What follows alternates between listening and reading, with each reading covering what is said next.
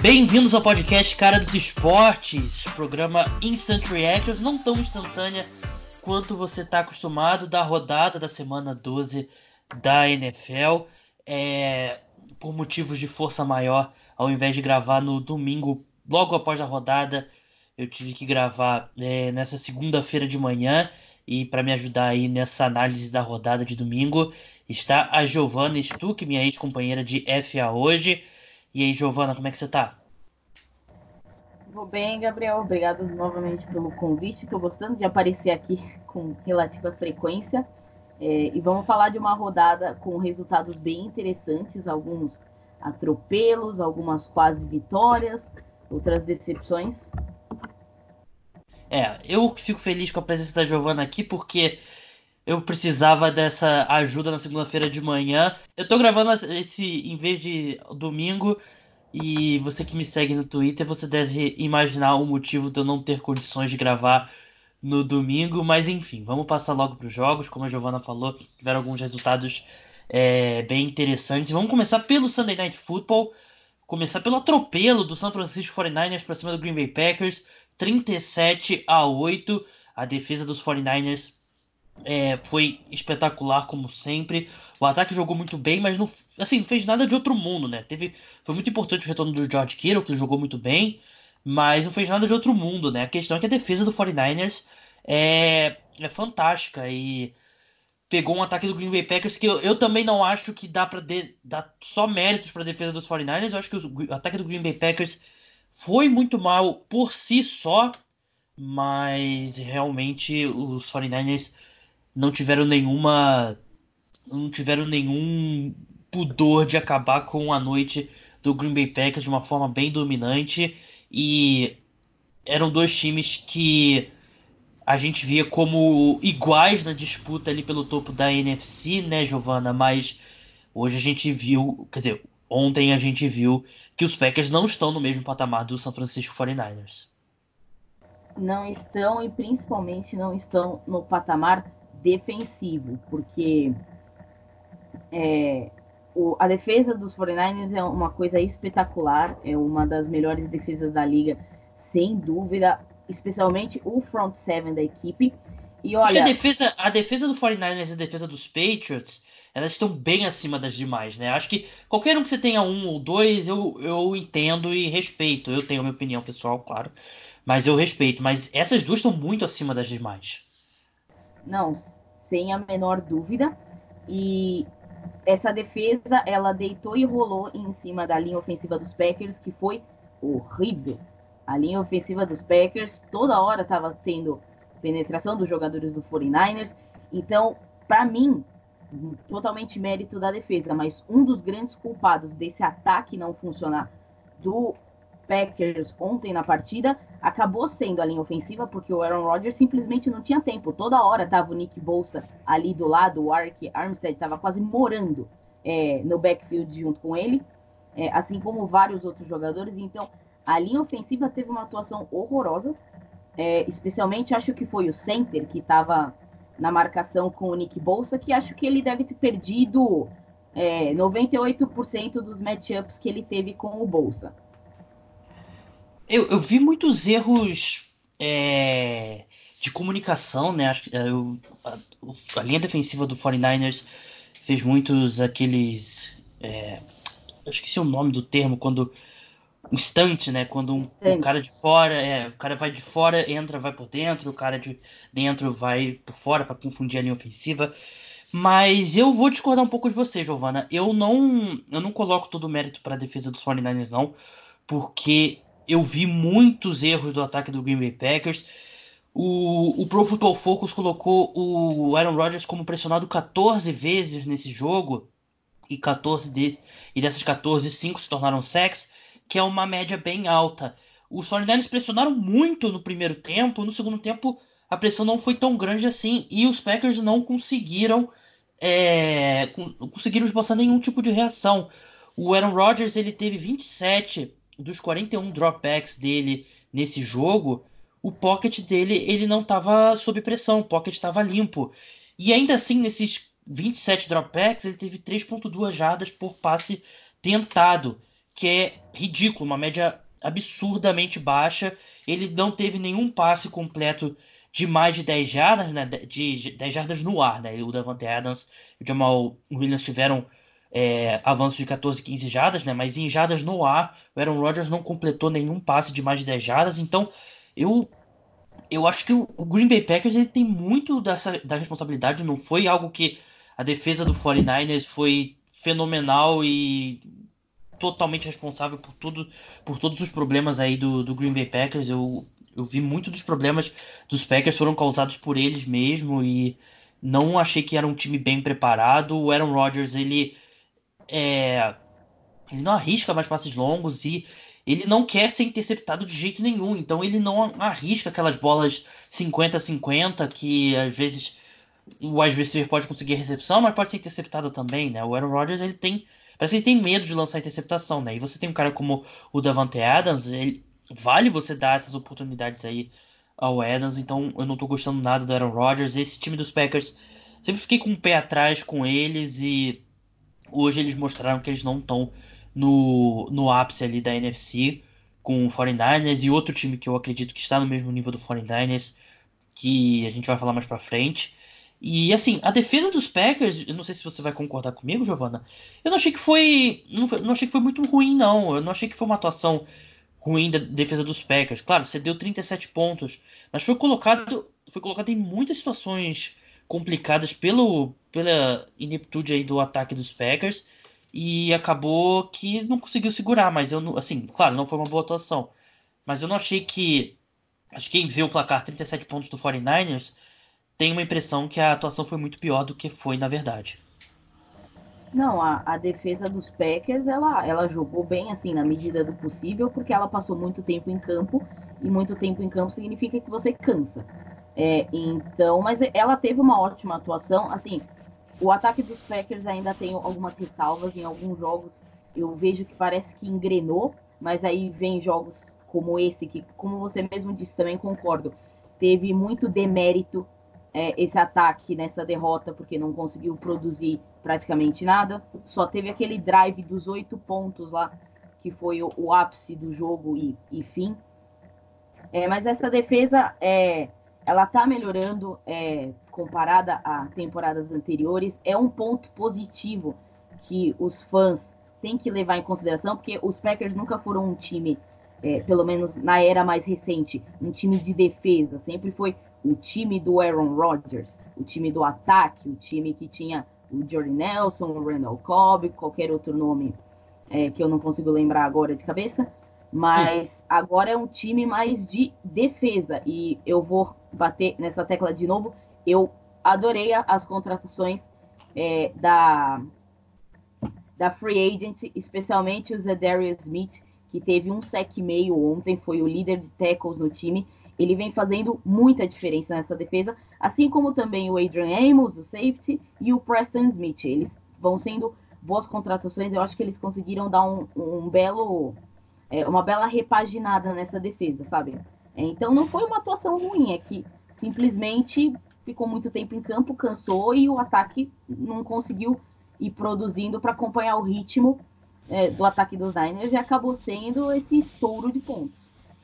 É, a defesa dos Packers, o último mês dela não foi nada bom, mas eu não vejo que, eu, como a gente falou, não acho que tenha sido um, o problema no, nesse Sunday Night Football. Do lado do 49ers, é, teve o retorno do George Kittle e fez uma grande diferença. Manuel Sanders jogou, mas ele foi, eles seguraram bastante o Sanders, até porque o 49ers saiu muito na frente logo de, de início.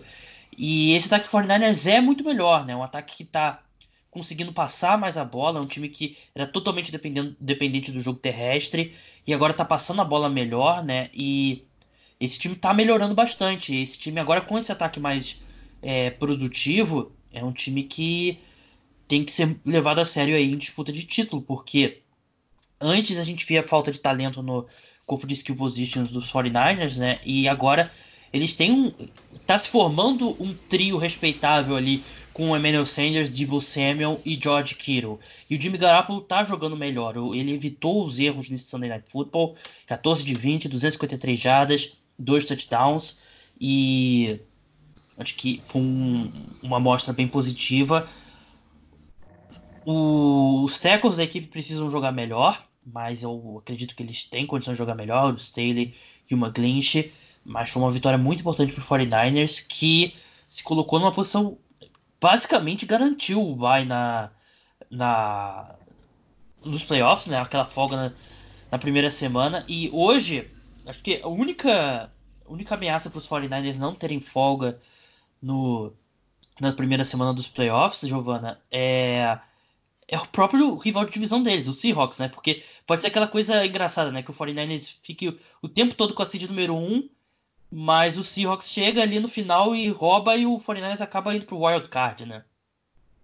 É, não, não seria totalmente surreal se isso acontecesse, porque é, tem que se levar em conta do Seahawks. Eu tô gostando muito de ver essa divisão da NFC Oeste mais competitiva. É, gostando de ver o Seahawks continuando a produzir, é, vendo essa ascensão do 49ers, que nem todos esperavam, muita gente torcia para isso, mas vamos combinar que, assim, pelo menos eu, eu não imaginava que o time ia estar tá tão bem assim na temporada. Eu imaginava que ia melhorar, mas é, eu não imaginava que ia estar tá tão bem assim, essa defesa espetacular e esse ataque que aos poucos está melhorando muito.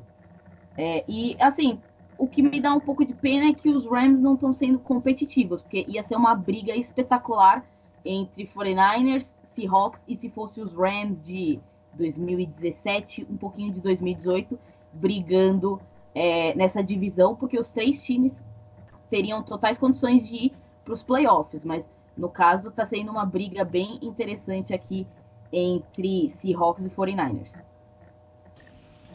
Pessoal, é, duas vezes vocês devem ter escutado uma musiquinha. É, é que eu tô gravando aqui o, o, o áudio daqui da, dessa minha conversa com a Giovana e eu tenho aqui, tá aberto aqui todos o, uh, os box scores dos jogos e eu, eu vejo box score no site da ESPN americana e de vez em quando eles soltam um, uma propaganda automática ali, né? Então se vocês escutarem uma musiquinha é por causa disso, eu tentei pausar na hora, mas tem um monte de, tab, de aba aqui aberta também até eu encontrar qual é que tá saindo a música, demora às vezes, mas enfim. Vamos passar para o outro jogo que todo mundo estava aguardando, que foi a vitória do New England Patriots contra para cima do Dallas Cowboys, 13 a 9, lá em Foxborough. Muita chuva, muito vento, muito frio lá, estavam 3 graus Celsius, se eu não me engano. E os Patriots venceram da forma como eles venceram muitos jogos nessa temporada. Com a defesa jogando muito bem, com os special teams brilhando e conseguiram uma vitória importante num dia que o ataque não jogou nada bem. O ataque terrestre jogou um pouco melhor com o Sonny Michel, teve 85 jardas em 20 carregadas, mas todo mundo estava machucado nesse ataque dos Patriots, não tinha o Mohamed Sanu, não tinha o Philip Dorsett, mas o, o Jacoby Myers, ele, ele teve um drop ali numa pancada que ele recebeu do safety dos Cowboys, que ele deveria ter feito a recepção. O Nikhil Harris teve, Nikhil Harry teve uma recepção muito bonita ali de um touchdown, mas também em geral não produziu tanto. Então era o show do Julian Edelman no corpo de wide receivers aí dos Patriots, mas conseguiram a vitória. E eu vou dizer, é, muita gente, teve gente que não gostou quando eu falei isso no Twitter, mas eu acredito que o Dallas Cowboys perdeu esse jogo mais do que os Patriots venceram. E para mim, a culpa dessa derrota é 100% nas, em cima do Jason Garrett, porque ele foi covarde. Ele, foi, ele teve uma oportunidade grande de vencer os Patriots em Foxborough, os Patriots muito desfalcados, é verdade, mas você não pode você não pode desperdiçar e os Cowboys desperdiçaram porque foram covardes em decisões de quarta descidas. Eu eu, eu anotei aqui, foram seis oportunidades de quarta descida que o, os Cowboys poderiam ter arriscado e não arriscaram. Teve uma quarta para 1 na linha de 34 jardas do campo de defesa que eles foram pro punch, uma quarta para 6 no campo de, é, de ataque na linha de 28 que eles foram pro field goal e erraram o field goal, uma quarta para 3 na mesma linha de 28 jardas do campo de ataque que eles foram pro field goal novamente e acertaram, uma quarta para 5 dentro da red zone que eles foram pro field goal, uma quarta para um na linha de 37 jardas do campo de defesa que eles foram pro punch, e a pior de todas, quarta para sete na linha de 11 jardas do campo de ataque na red zone, que eles perdendo por um touchdown, eles chutaram field goal ao invés de ir para tentar o touchdown que empataria o jogo.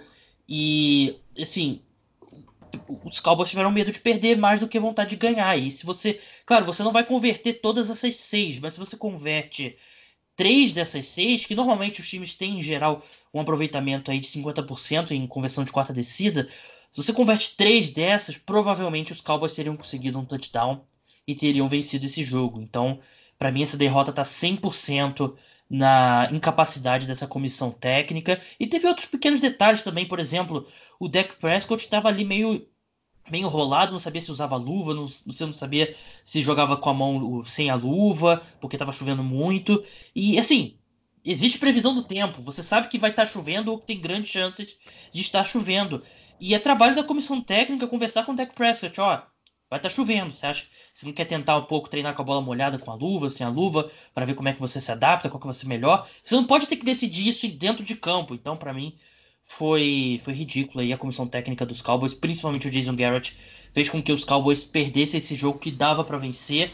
Mas era algo que a gente esperava também, né, Giovana? Porque eu vi muito das análises que por mais que os Cowboys tivessem um ataque muito mais talentoso que o dos Patriots nesse momento, você teria um confronto com, de um lado, o Bill Belichick e do outro, o Jason Garrett. Então, por mais que o ataque dos Cowboys fosse muito mais talentoso, a gente viu em campo o que é a diferença entre o melhor treinador de todos os tempos e um dos piores treinadores da, da atualidade na NFL. Pois é, eu, concordo com você. O Dallas ele fez um pouquinho de esforço para perder essa partida. Eu imaginava que eles pudessem dar mais trabalho, mas assim, é, o tempo não ajudou muito esse negócio do, do deck Prescott da luva, põe luva, tira luva. Até parece jogo de flag aqui em São Paulo, às vezes. É, a previsão do tempo, vamos concordar que a previsão do tempo nos Estados Unidos é muito mais precisa que aqui no Brasil. Então, daria sim para ter condições de entender. E muitas dessas quartas descidas que você comentou, eles poderiam ter arriscado, né? Assim, uma quarta para uma, principalmente. Você não precisa arriscar uma quarta para dez, a menos que você realmente precise. Mas, assim, quarta para uma, quarta para duas, arrisca, tenta fazer alguma coisa, tenta ou tenta fazer um hard count para ver se a defesa vai cair. Acho difícil que a defesa dos Patriots caia, mas nunca sabe, né? É, mas, é, e assim, com essa linha ofensiva ainda, né? Uma quarta para uma, você tem essa linha ofensiva, você tem o Ezekiel Elliott que jogou bem, não faz sentido nenhum você não, não arriscar. Pois é, e assim, o Ezekiel Elliott teve um bom jogo. Teve alguns momentos que eu queria matar o Jason Garrett, porque ele estava chamando corrida quando não era para chamar. Teve. É. Mas é, o Ezekiel Elliott estava jogando bem, ele conseguiu produzir, é, acho que mais de 80 jardas, agora eu não tenho o número exato fácil. 21, mas... de 80, 21 carregadas para 86 jardas. E, ó, mais de 80 jardas, teve uma boa atuação. É, eu vi que ele teve corrida longa também. Então, assim, podia muito bem ter arriscado essa quarta para uma, aquela que você mencionou na red zone. Se você não conseguisse, pelo menos você ia deixar o time dos Patriots numa situação um pouquinho mais complicada. E do jeito que o ataque do Patriots jogou, assim, foi o, o show do Julian Edelman é, e um pouquinho do show do Sonny Michel. Porque de resto, ah, o Jacob Myers também apareceu, né? Sabe aquela pessoa que você acha que nunca vai fazer nada, aí ela chega no jogo e faz? Então, é, mas assim, era um ataque que estava desfalcado, estava sem bons jogadores, que tinha condições. Esse, para mim, era o jogo que o Dak Prescott tinha para ele é, fazer o seu caso para ganhar aquele contrato que ele quer de mais de 30 milhões. Só que ele foi lá e não fez isso. Então, assim, amigo, você vai ter que brigar nesse final da temporada para tentar ganhar esse contrato, porque esse era o jogo que ele tinha para conseguir ter esse contrato. Ele não aproveitou a oportunidade. É, eu não, eu não coloco na conta do, do Dak Prescott, não. Teve interceptação ali, mas também não coloco tanto assim na. Claro, responsabilidade dele, mas eu coloco essa derrota toda no, no Jason Garrett. E mais do, que mais do que o contrato, era um jogo para ele vencer e se colocar de vez ali empatado com o Russell Wilson e Lamar Jackson na briga pelo MVP, porque uma rodada que o Aaron Rodgers não jogou bem, uma rodada que O Deshaun Watson também não fez nada demais e o Russell Wilson não jogou bem, então era um jogo para ele se colocar ali no MVP e por causa do treinador dele, ele não conseguiu. Porque a defesa do Patriots foi espetacular. A defesa do. O, o Amari Cooper foi anulado. O Amari Cooper vem tendo uma ótima temporada e ele foi anulado. Não teve nenhuma recepção, nenhuma recepção em dois alvos e a, a secundária dos Patriots foi perfeita como sempre, mas mesmo assim, se os Cowboys tivessem sido mais ousados nessas conversões de quarta descida, eu acredito que os Cowboys teriam vencido o jogo. E para encerrar essa partida, eu não achei que o Tom Brady é, jogou tão mal. É, acho que ele vai receber algumas críticas exageradas. Eu achei que. Também não acho que a linha ofensiva tenha sido tão ruim quanto muita gente fala. Para mim foi uma, uma, atuação mediana de uma linha ofensiva na NFL. Eu sei que os números do Tom Brady não são espetaculares, 17 e 37, que é péssimo mas 190 jardas, 5.1, um touchdown. Mas quando você leva em conta todas as lesões ali dos wide receivers da equipe, a chuva, o vento, e também levar em conta que o Tom Brady, nesse, nesse estágio da carreira, não é o mesmo quarterback que ele já foi, eu não acho que o Tom Brady tenha sido, tenha sido uma atuação desastrosa dele. Não, não foi uma atuação ruim do Tom Brady. Claro que as pessoas vão olhar esse 17 de 37 vão pensar, nossa, ele teve 20 passes incompletos, mas assim, era um corpo de wide receivers que estava é, com gente lesionada, gente importante lesionada, era um corpo de wide receivers que estava sofrendo com drops, era um corpo de wide receivers que estava sofrendo com o tempo no geral, era um corpo de wide receivers que sofreu um pouco com alguns momentos de boa marcação dos Cowboys. Então, assim, é, na medida do possível, o, o, Tom Brady teve um bom jogo. Acho que ele teve jogos piores já nessa temporada. Esse não foi um jogo para botar na conta dele, até porque ele ganhou, mas não foi um jogo que é, ele teve uma atuação ruim, foi uma atuação média, vamos dizer assim. É, só uma última coisa que eu queria falar desse jogo, eu tinha falado de contratações de free agency no jogo dos Packers, né? Quero elogiar novamente a aposta que os Cowboys fizeram em contratar o Randall Cobb, que o Randall Cobb vem jogando muito bem. O pessoal foi dispensado de Green Bay porque falaram que ele já estava mais no fim da carreira, não estava produzindo muito bem. Nesse jogo ele foi o líder é, do time em recepções e em jardas. É, e não é só nesse jogo que ele apareceu muito bem, ele apareceu em outros momentos, assim, num jogo que você perde o a Murray Cooper, que foi completamente anulado pelo Stephen Gilmore, é bom você ter outros wide receivers para aparecer, e nesse caso o Randall Cobb foi o wide receiver 1 um da equipe, e depois veio o Michael Gallup. Então, pelo menos nisso, é, o, os Cowboys não ficaram tão dependentes do Amari Cooper. É, eles conseguiram ter outros dois wide receivers, e o Ezekiel Elliott também é, apareceu um pouquinho no jogo aéreo, é, para dar uma ajuda para o Dak Prescott. É, esse trio de wide receivers tem sido excelente. Não foi o caso nesse domingo, né, com a Mari Cooper, mas o Randall Cobb vem jogando muito bem. Vamos passar agora para Seahawks e Philadelphia Eagles. Os Seahawks venceram por 17 a 9. E eu não vou dizer que a temporada do Philadelphia Eagles acabou, porque o calendário deles seguindo em frente é, é bem tranquilo. Se eu não me engano, são, tem jogo contra o Giants. Se não me engano, são dois jogos contra o Giants, agora eu tô em dúvida. Mas tem jogo contra o Redskins. Redskins Giants, Redskins e Dolphins. É, então, um calendário muito simples seguindo em frente, mas é, vamos começar pelo Seahawks, depois primeiro falar do Seahawks, depois falar dos problemas dos Eagles, que são muitos, mas é, o Seahawks, Seahawks não jogou bem, não foi uma boa atuação do ataque, mas pegou pela frente uma excelente defesa do Philadelphia Eagles, que vem jogando muito bem, a secundária é, tá todo mundo saudável e agora tá jogando bem melhor, o problema todo é no ataque, mas o Seahawks jogou bem pro gasto para vencer um adversário que é claramente inferior. Russell Wilson não teve uma partida de MVP, segurou muita bola, mas também sofreu com muita pressão. E Chris Carson sofreu mais fumble, né, Giovana? A gente sabe que é um problema aí crônico dele. Ele sofreu, se não me engano, são sete fumbles é, na temporada. E ele, com isso ele teve cinco, oito carregadas apenas. E quem assumiu o backfield foi o Rashad Penny, 14 para 129, um touchdown. Teve um touchdown longo de 58 jardas. Será que seguindo em frente, esse backfield vai ser agora do Rashad Penny?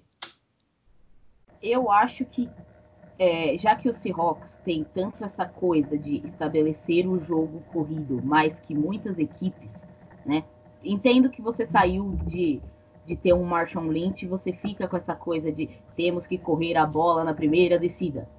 É, mas, é, para mim, é, se o Penny não assumir, pelo menos ele tem que dividir mais carregadas com o Chris Carson, porque o Chris Carson tá sofrendo fumble, e ele vai lá e sofre fumble em momento crítico, parece que é até piada, mas assim, o Seahawks precisa de um touchdown, e aí o Carson vai lá e sofre fumble. Ou acontece alguma coisa assim. É, e os Seahawks investiram uma escolha de primeira rodada no Rashad Penny. Eu lembro desse draft, porque ficou todo mundo olhando na transmissão, falando o que, que os Seahawks estão escolhendo esse cara na primeira rodada, sendo que ninguém esperava isso. Então, assim, se você faz esse investimento, você precisa botar o cara para jogar. Ele não jogou muito na temporada passada, e nessa temporada também tem jogo que ele nem aparece. Então, assim, é, vamos dividir um pouco o backfield. Você sabe que o Carson tá com um problema de fumble, faz mais substituições. Você tem é, dois bons running backs, divide um pouco as carregadas. E assim, os números do Penny foram um pouco inflacionados por causa do touchdown longo. Mas assim, ele teve boas corridas. Esse touchdown longo foi muito bonito de se ver. Então, assim, para mim, se os Seahawks não é, ficarem com ele, pelo menos eles têm que dividir mais as carregadas. Tem que aparecer os dois running backs da equipe melhor. Não precisa ser os dois com 100 jardas, mas assim, um com 50, o outro com 60 já ajuda muito. É, o Pete Carroll elogiou o Rashad Penny depois do jogo, né? O que me dá essa crença aí de que ele vai ter um, uma carga maior nesse backfield. Mas o que importa é vencer o jogo. Os Seahawks venceram, continuam ali um jogo atrás do 49ers e venceram um jogo lá na Filadélfia. E os Eagles têm problemas seríssimos, né? A defesa está jogando muito bem, mas o ataque tem sido um dos piores ataques da NFL, né? E foi um jogo que a equipe teve como wide receivers o J.J. Arcega Whiteside, Greg Ward Jr. e Jordan Matthews e recebeu passes, foram 14 alvos para o Zach Ertz, que não vem fazendo sua melhor temporada. O Miles Sanders recebeu 3 passes, o Dallas Goddard 7 passes para 32 jardas e em 8 alvos. E teve até uma, uma entrevista do KJ Wright, do Seattle Seahawks, que ele falou que a defesa do Seahawks sabia tudo que o ataque dos Eagles ia fazer, principalmente o jogo de screen. Então, esse ataque do Philadelphia Eagles, não só os desfalques, mas também não vem sim, não vem sendo bem armado, né? Não, não é tudo ali porque o Ashon Jeffrey não jogou, porque o Deshaun Jackson não jogou, porque o Nelson Aguilar, acho que a torcida dos Eagles sentiu falta até do, do Nelson Aguilar nesse domingo, mas teve problemas também, por exemplo, o Lane Johnson não jogou, o o Brandon Cooks, né, o Brandon Cooks, o Brandon Brooks, guarde do, dos Eagles, ele saiu logo no começo do jogo porque ele teve um ataque de ansiedade e é algo que ele já lidou no passado, ele já falou publicamente sobre isso. Então é um time que tem muitos problemas, né? E, e até acho que esse 17 a 9 foi um pouco. Pode ser um pouco enganador, porque para mim o Seahawks foi bem superior. Teve um touchdown dropado do DK Metcalf, né? Que teria colocado essa vantagem bem grande para o Seahawks. Mas o ataque do Philadelphia Eagles tem muitos problemas. E é aquela coisa, né, Giovana? Porque eu até tava conversando com um torcedor dos Eagles, que é meu amigo, o Vitor.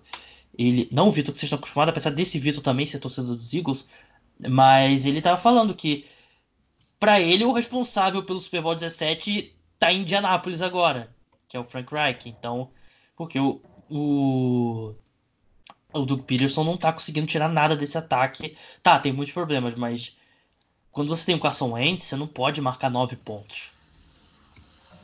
Não, realmente. É, é, se não me falha a memória, eu coloquei o, o Carson Wentz como comeback player of the year. Estou tendo alguns arrependimentos vendo a atuação do Jimmy Garoppolo agora. É, mas assim, o Carson Wentz ele teve alguns passes absurdos. É, também é, um monte de fumble na partida. É, é, ele não então... é, ele não é inocente, né? Não quero, não tô dizendo que ele não tem culpa. Ele tá jogando muito mal, ele já tá jogando muito mal há um mês, mas o time ao redor dele não, não ajuda muito.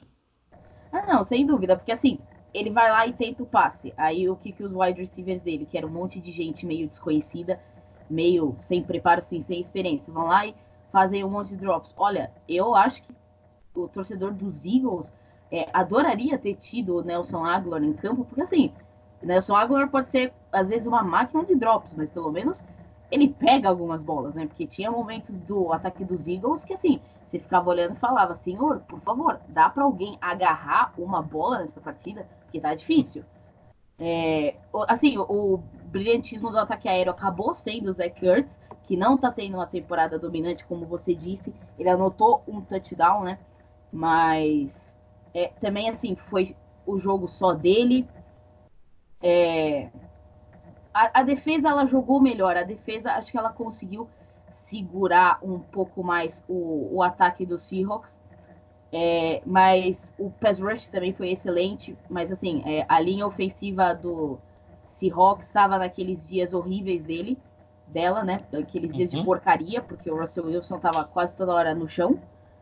É, apanhou bastante, né? Acho que foram cinco ou seis sacks, agora eu não lembro. E é um, assim. É um, é um pouco parecido com a defesa do. que foi da defesa dos Packers, né? Que, claro, cedeu muito mais pontos, mas também foi colocado em situações ruins pelo ataque. Não, sem dúvida. E sobre o, o Seahawks que você estava falando, é, eles tiveram a chance de colocarem dois touchdowns no placar, né? Teve o drop do DK Metcalf, mas teve um passe numa terceira descida que o Russell Wilson foi pressionado, aí ele conseguiu fugir do pocket, e aí o Jacob Hollister, que foi herói improvável já na partida contra o Tampa Bay Buccaneers, ele estava completamente livre na end zone, só que o Russell Wilson estava em movimento e ele acabou mandando aqueles passes em chuveirinho muito forte que saiu de campo. Porque assim, só tinha o Hollister naquela área, não tinha absolutamente ninguém perto dele. Então, teve chance de botar esse placar um pouquinho mais alto, mas assim, foi uma atuação boa do ataque.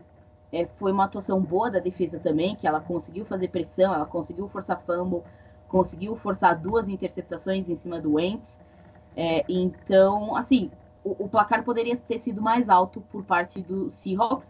É, e que bom que pelo menos a defesa dos Eagles conseguiu dar um pouco de trabalho para manter esse placar mais baixo. Vamos seguir em frente. Giovana, a gente tem que falar desse jogo. O New Orleans Saints derrotou o Carolina Panthers por 34 a 31. Os Panthers tiveram a chance de empatar um jogo com um field goal curto do, do Sly, né? Que ele Aliás, o jogo tava. Agora me enrolei um pouquinho. O jogo tava empatado. O time podia sair na frente.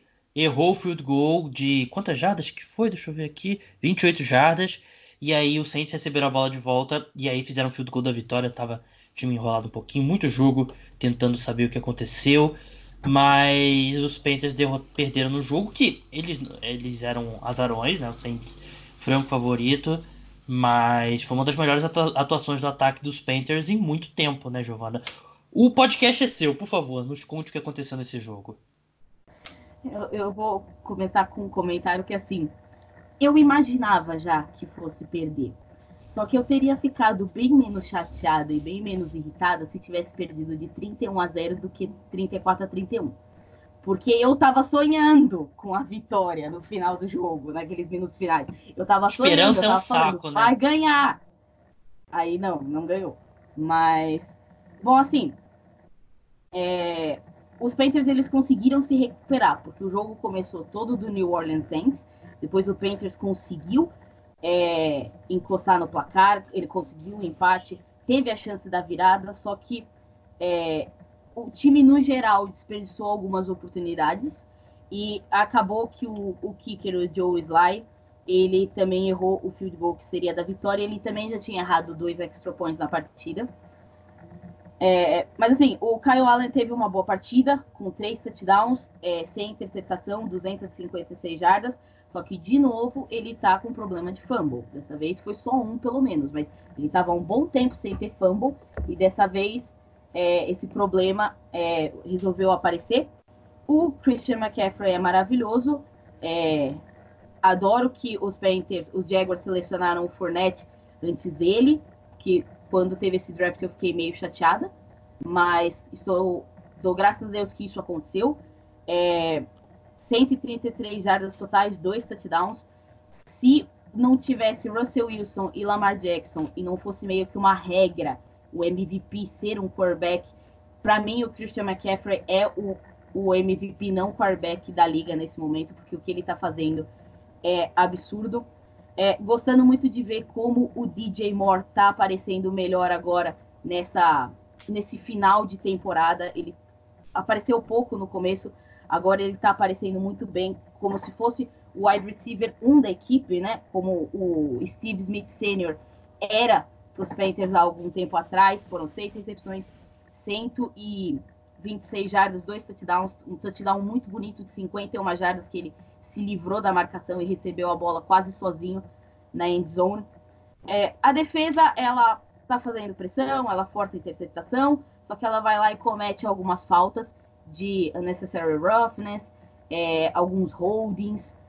É, então, assim, foi um bom jogo que eu não esperava que tivesse essa atuação tão boa, por isso que tá doendo esse, ver esse placar aqui na tela do meu notebook ainda. É, por falta, tinha que ser com o Saints, né? Teve aquela. Depois da final da conferência, que os Saints perderam, né? Para os Rams com aquela chamada de interferência de passe que não teve, os árbitros foram lá e colocaram a regra para você poder desafiar. E ferrou é... o Saints. E, e, surpreendentemente ferrou o Saints, porque nem quantas chamadas foram revertidas na temporada? É, é Poucas é muito poucas. E aí vai lá e é justo contra o Saints que isso acontece. Parece piada, né? É inacreditável mesmo e parece um recado aí da arbitragem. Para encerrar do lado do Saints, eu vou discordar totalmente de você, Giovana, porque eu acho que nesse jogo a gente teve sim um não quarterback que mereceria ser lembrado na corrida pelo MVP, na disputa por esse prêmio. Mas não é o Christian McCaffrey, na minha opinião, é o Michael Thomas. Michael ah, Thomas, sim. 10 recepções, 101 jardas, um touchdown. E ele vem sendo fenomenal com o Drew Brees, com o Terry Bridgewater. Ele é de longe o melhor wide receiver da temporada e hoje ele é o melhor wide receiver da NFL por uma boa margem. E para mim ele é um cara que eu faço toda semana aquele, aquela coluna com a corrida pelo MVP e eu tô pensando seriamente no Michael Thomas. Tem que dar uma olhada ainda, mas Michael Thomas é um nome que deve aparecer. E Jared Cook apareceu bem, que é importante para o Saints ser um outro alvo que não seja o, o Michael Thomas.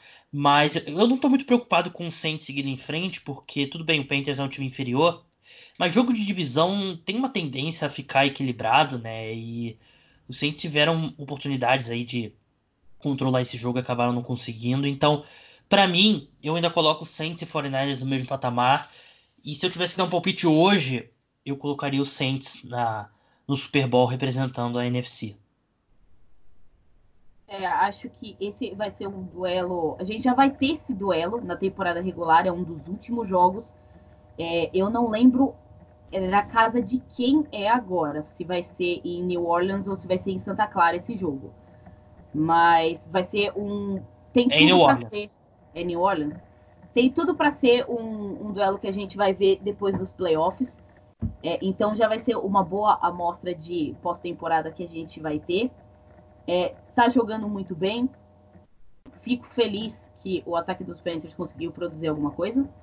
Hum. É, mas também Michael Thomas teve uma ótima atuação. Tá sendo o melhor wide receiver da NFL nesse momento. Assim, sem sombra de dúvida.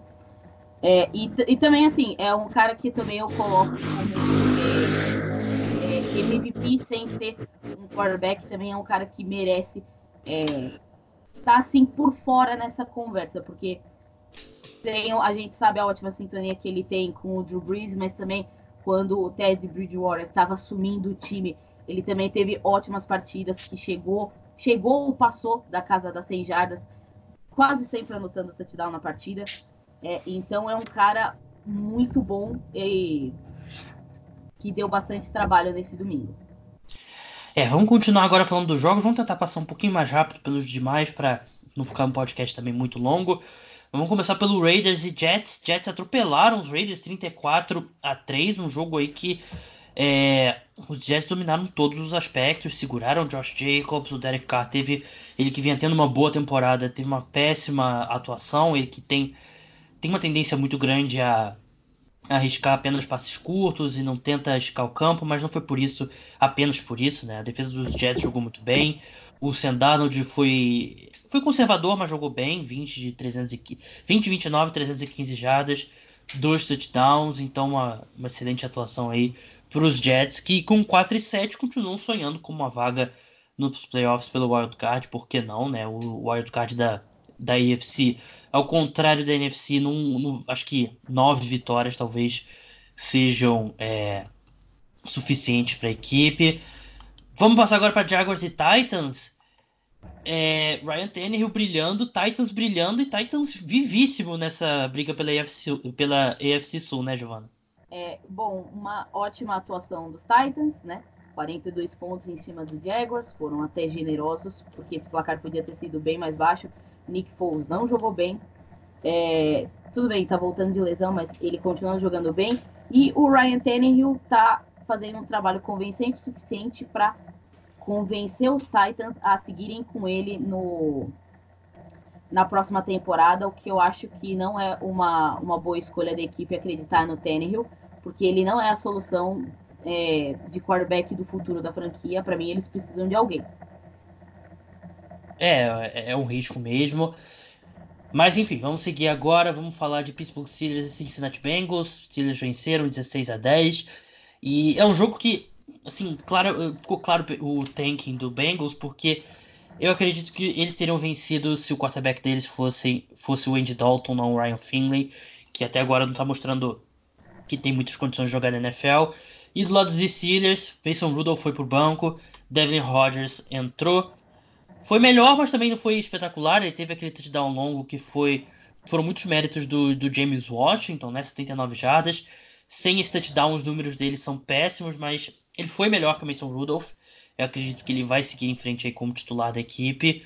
E os Steelers vivos aí na briga pelo wild card e mostra aí a estrutura da equipe, né? Essa equipe que tem uma a defesa é até um pouco triste pro torcedor dos Steelers, né, que passou anos com com defesa com ataques fantásticos com Big Ben, Le'Veon Bell, Antonio Brown, é, Martavis Bryant, Juju Smith-Schuster e a defesa sempre muito ruim. E agora que a defesa tá jogando o melhor nível de. Acho que era Mike Tomlin, talvez. Certamente pode. Não, era Mike Tomlin é exagero, mas pós saída do Dick LeBeau é a melhor defesa dos Steelers. E tem esses problemas todos no ataque. O Mika Fitzpatrick recuperou mais um fumble, então é um pouco triste aí pro torcedor dos Steelers, que sabe que esse time não vai muito longe, mas tem condição de chegar no wild card. É, Buffalo Bills contra Denver Broncos. Bills venceram por 20 a 3. O duelo dos Allens, né? Brandon Allen e Josh Allen. Josh Allen jogou bem e o Brandon Allen mostrou que, pelo menos nesse momento, claro, o jogador pode evoluir, mas o Brandon Allen não tem condições de jogar na NFL, né, Giovana? Não, não tem. E aí vem o questionamento: será que a gente vai ver o Drew Locke começando algum jogo agora no final da temporada? Eu acho que pode dar uma chance para ele sim, porque o, o, Flaco também não mostra muita coisa e o Brandon Allen ele teve um jogo bom para nesse jogo ser um pouco tranqueira. É, méritos também da defesa dos Bills, mas assim ele também mostrou que ele não, não pode ser um, um, titular, então acho que deviam tentar dar uma chance pro, pro Drew Locke mesmo, assim, temporada já foi praticamente pro espaço, é, então dá uma chance pro cara ver o que ele faz qualquer coisa, você vai ter que selecionar outro quarterback ano que vem no draft, mas não custa nada você tentar ver se ele consegue mostrar alguma coisa e ser um pouquinho melhor que os outros dois quarterbacks que você tem no seu elenco. É, o do lado dos Bills, né, a defesa jogou muito bem. O Davis White teve uma interceptação e o Cortland teve uma recepção em oito alvos, né, que mostra o tipo de trabalho do, do Davis White, que vem sendo um dos melhores cornerbacks da NFL. E para encerrar, Frank Gore se tornou terceiro running back com mais jardas terrestres na história da NFL. Ultrapassou o, o Barry Sanders, né? Então, momento histórico aí pro Frank, Frank Gore. Passa agora para Bucks e Falcons, um jogo que os Bucks venceram. James Winston lançou duas interceptações logo no começo do jogo, mas o restante da partida foi muito boa. O Shaquille Barrett jogou muito bem, ele que começou a temporada voando, mas deu uma caída. Ele teve, teve sec e, e gerou muita pressão aí no, no Atlanta Falcons e basicamente aí a, a reação do Atlanta Falcons já morreu. Mas são dois jogos, dois times que já estão pensando em 2020, dois times que devem ter bastante mudanças, né, Giovana? Pois é, porque para mim, é, James Winston não pode começar a temporada do ano que vem. Para mim, ele já não poderia começar a temporada já tem um tempo. Mas assim, é, não dá. A hora que começou o jogo, tudo bem, Tampa ganhou, mas assim, Tampa ganhou principalmente porque a defesa dos Falcons é uma piada. É, o ataque tá subindo de qualidade ultimamente, mas assim, a defesa é uma piada é, na maior parte dos jogos. E assim, o James Winston começou sendo James Winston, com duas interceptações, aí depois ele tem esses momentos, é um cara muito instável e assim, os Bucks, se eles querem brigar numa divisão é, como a NFC Sul, que é uma divisão também mais difícil de você é, martelar é, um, um, vencedor, mesmo que tenha um Saints muito forte, mas assim, é uma divisão é, um pouco perigosa, eles precisam dar bye-bye para esse projeto de James Winston, porque nem o guru de quarterbacks, que é o Bruce Arians, vai conseguir é, dar um jeito, porque a gente está vendo que ele é, não conseguiu muito assim, sabe?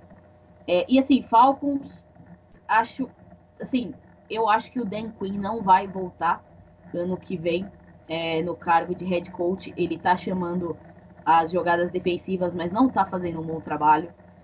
É, e é, dois times que para mim tem que pensar já em 2020 tinha que jogar mais seguro agora no final da temporada para evitar alguma lesão mais séria e pensar em ser competitivo para a temporada que vem, porque essa para mim acho que ele já tem que matar. Vamos passar agora para Chicago Bears e New York Giants. Bears vencendo por 19 a 14. A defesa dos Bears fez a vida do Daniel Jones não ser nada boa. O rookie, apesar dos dois touchdowns, não jogou bem, 4.2 de jadas por passe tentado, que é uma média bem ruim, teve um fumble ainda. E no segundo tempo o Mitchell Trubisky jogou bem, né? Claro que é contra a defesa dos Giants, mas ainda assim jogou bem. Ele assumiu então, um jogo aí entre duas equipes no purgatório. Acho que os Giants mais do que isso, que nesse momento eles são a segunda escolha geral do draft. Então não vou nem perder muito tempo falando desse jogo.